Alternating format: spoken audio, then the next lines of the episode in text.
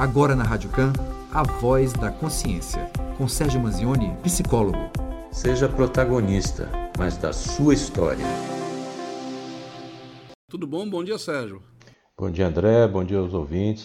Primeira questão é: meu filho tem 28 anos e é uma pessoa alegre, expansiva, mas tem dias que acorda e não fala com ninguém e se fecha, isolando no mundo dele. Isso são sintomas de depressão? Não necessariamente, porque todos nós temos um dia que a gente acorda assim que não está muito bem com o mundo, né? muito bem com a vida. Mas isso não quer dizer que a gente esteja em depressão. Alguma coisa está acontecendo, algo está deixando essa pessoa com esse humor deprimido, esse humor que não está expansivo. Então está dizendo que o filho tem é, 28, né? E é uma pessoa alegre, expansiva, mas tem dias que não está alegre, expansivo. Todos nós somos um pouco assim. Tem dia que a gente não está muito afim de encarar as coisas, ou está cansado, ou teve uma discussão, ou está passando por um período de turbulência no relacionamento ou no trabalho, e às vezes a pessoa não acorda com aquele ânimo todo. Agora, se isso é persistente, se isso se mantém nesse padrão assim sempre, é preciso pedir para esse seu filho procurar uma ajuda psicológica, porque alguma coisa está acontecendo. Né? Não necessariamente é uma depressão. É bom lembrar que depressão é diferente de tristeza. Você pode ter uma tristeza. A pessoa vai assistir seu time de futebol numa final, ele perde. A pessoa fica triste, mas não fica deprimida. A depressão é algo que é persistente e que deixa a pessoa sempre, o dia e noite, com aquela tristeza, dia e noite sem energia. A pessoa não tem vontade de fazer as coisas, a pessoa não quer sair de casa. Isso sim são sintomas é, da depressão. Você falou para a gente num certo momento, eu não lembro exatamente qual era o tema, mas você falou da importância de viver todos os momentos da vida, inclusive viver a tristeza, viver o luto. Isso faz parte. Você falou isso, lembra? Sim, claro. A gente não pode se esquivar é, do, do sofrimento.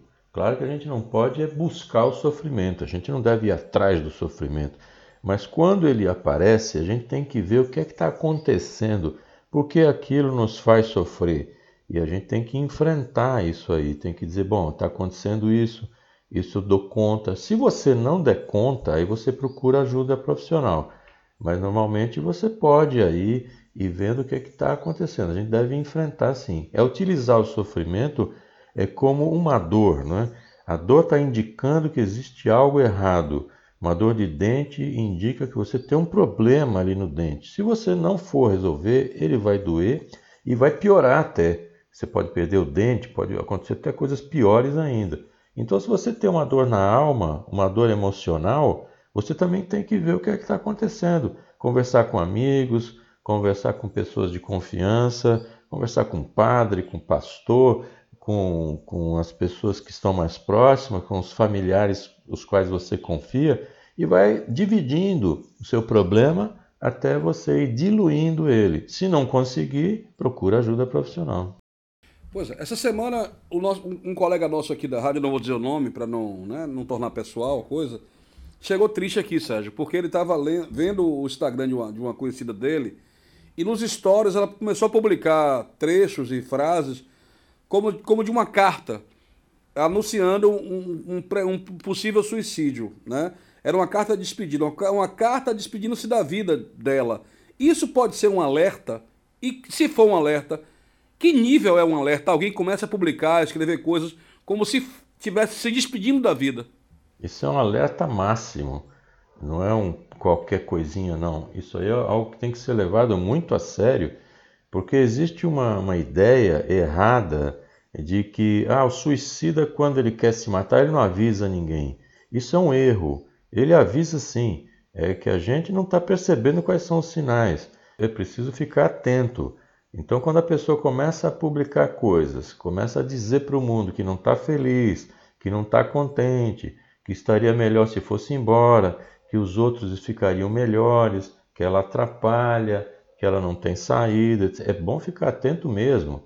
Agora não é só ficar observando, não. Tem que chegar junto, tem que conversar, tem que ver o que é está acontecendo. Inclusive os seguidores do Instagram, se for o caso aí, da pessoa publicando, pessoa tem que mandar um direct, tem que mandar uma mensagem dizendo: oh, o que é está acontecendo? Eu estou aqui, vamos, vamos conversar. Eu acompanho você num psicólogo, acompanho você num psiquiatra. Eu estou aqui do seu lado. É preciso chegar junto, é preciso dar apoio, é preciso ir atrás. Porque se ficar só observando, você vai observar a pessoa pode de fato é se suicidar. E a Organização Mundial de Saúde diz que 90% dos suicídios poderiam ter sido evitados. 90%. Ou seja, a gente não pode ficar só assistindo. Então, uma carta de despedida, as pessoas costumam dizer: ah, está querendo chamar atenção. É, está querendo chamar atenção mesmo, porque alguma coisa não está bem. Então, a gente precisa começar a entender que as pessoas sofrem e que precisam de acompanhamento, precisam é, de apoio, que não é tudo frescura, tudo bobagem.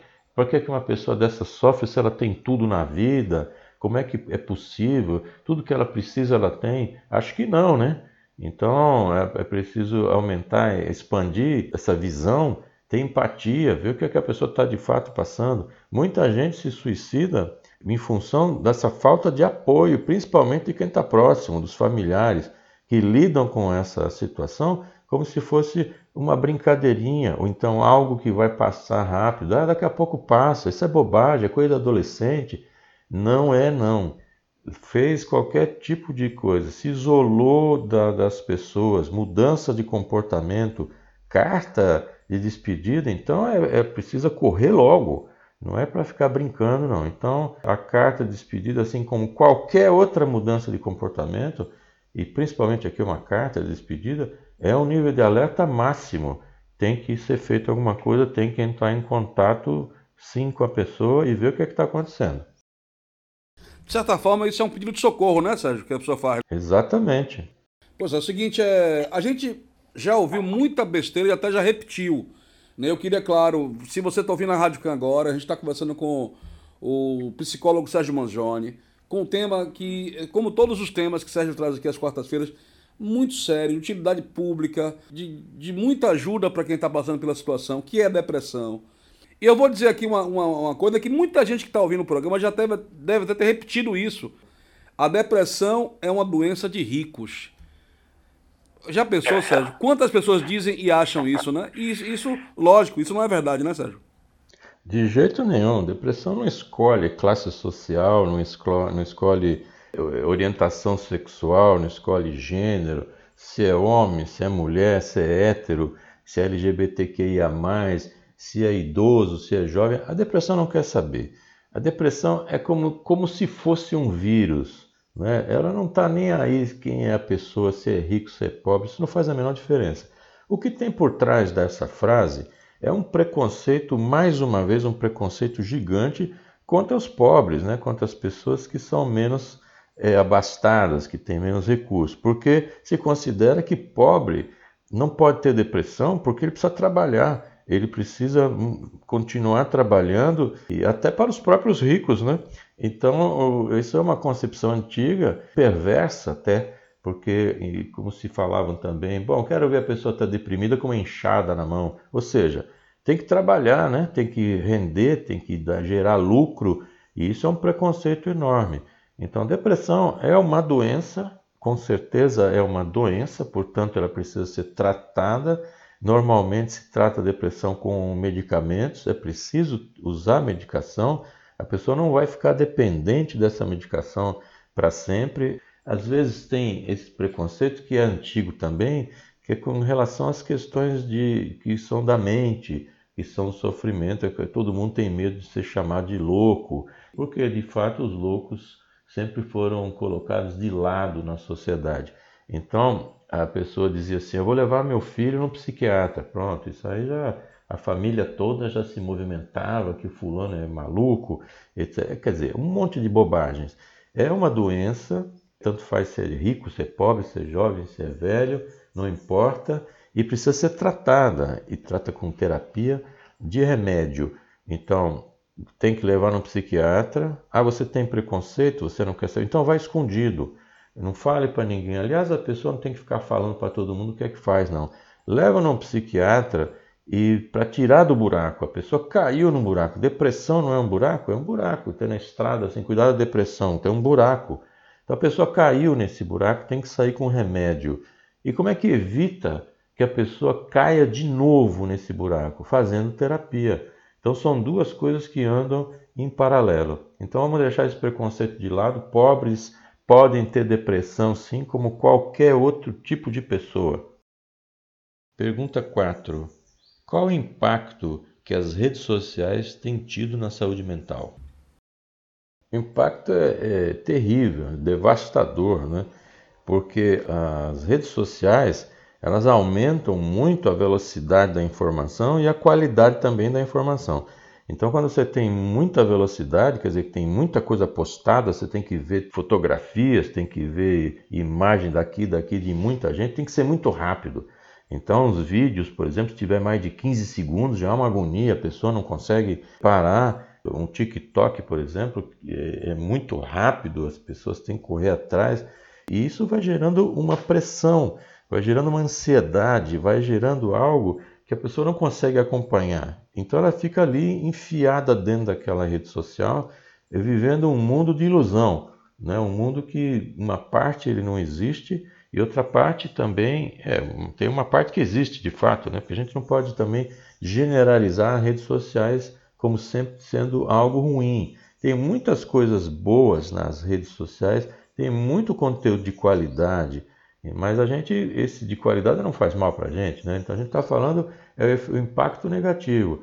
E o impacto negativo tem a ver também com essa maneira de ver o mundo sempre com a perfeição. Então as pessoas estão sempre felizes, estão sempre comemorando, a pessoa vai, vai sentar ali com os amigos para tomar uma cerveja, tira uma foto da cerveja para mostrar para todo mundo que está feliz, que está bem, que está tomando cerveja. Outra vem com vinho na frente para mostrar que é sofisticado, que está tomando vinho, e um blá blá blá. Ou seja, sempre uma demonstração para que os outros vejam e deem apoio.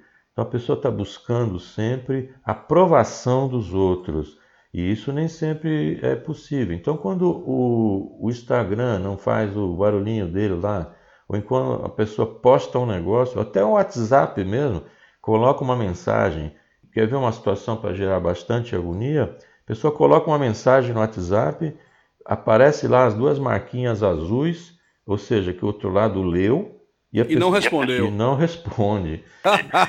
Isso gera uma ansiedade terrível. A pessoa fica, começa a se questionar. O que é que eu falei? Será que eu falei algo errado? Será que eu, eu fui agressivo? Será que essa pessoa não está. Bom, a pessoa pode estar tá, tá no trânsito e, e o, o, bicho está ligado lá no aparelho. A pessoa pode estar tá no sanitário, pode estar tá no banheiro. Pode estar no zap web, como a gente bota aqui direto para trabalhar. Exato.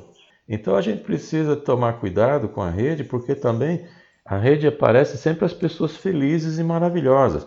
Então está todo mundo no barco, tomando sol, todas aquelas mulheres lindas e maravilhosas naquele padrão de consumo atual, né? E assim todo mundo. E o velho da lancha, o velho da lancha lá também pagando tudo, Sérgio. Também, que é, uma, que é um reflexo bem dos nossos tempos capitalistas, né? E que coloca a mulher como objeto e as pessoas tudo, aquela felicidade, aquele negócio todo. Só que se você não tiver ali, você está infeliz, né? Então você começa a se cobrar uma situação difícil e, e se posiciona é, ruim. As redes sociais é, são um reflexo, aliás, a internet como um todo é um reflexo da nossa sociedade. Não, não se tem nada inventado lá, porque as pessoas estão ali são pessoas, a internet não, não, não é sozinha, ela, ela é feita por pessoas. E as pessoas levam para a rede, para as redes sociais, levam para a internet todos os, seus, todos os seus problemas, suas frustrações, seus desejos. Ou seja, a internet é um reflexo da nossa sociedade, mas ela também, você influencia a internet e a internet lhe influencia também. É um jogo perverso, não é bom, traz muitos problemas de saúde mental é algo que precisa ser com calma. Vá com calma, olhe suas redes sociais, mas a vida real é a que você tem que viver. Viva a vida, converse com as pessoas ao vivo, vá encontrar com as pessoas, abrace as pessoas, fale com as pessoas. Quero desde já te agradecer e, claro, você pode se despedir e dar os seus contatos para quem quiser falar com o Sérgio Manzioni, como é que faz? Para falar com o Sérgio Manzioni, você procura no sergiomanzioni.com.br. Manzioni é M-A-N-Z-I-O-N-E.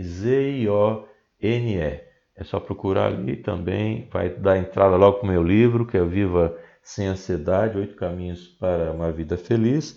E você vai também poder ter acesso ao podcast, que tem mais de 165 episódios, aí respondendo mais de 400 perguntas, tem muitos temas que podem ser interessantes para você que está ouvindo ou para alguém que você conhece. Então é só acessar ali e estamos tranquilos.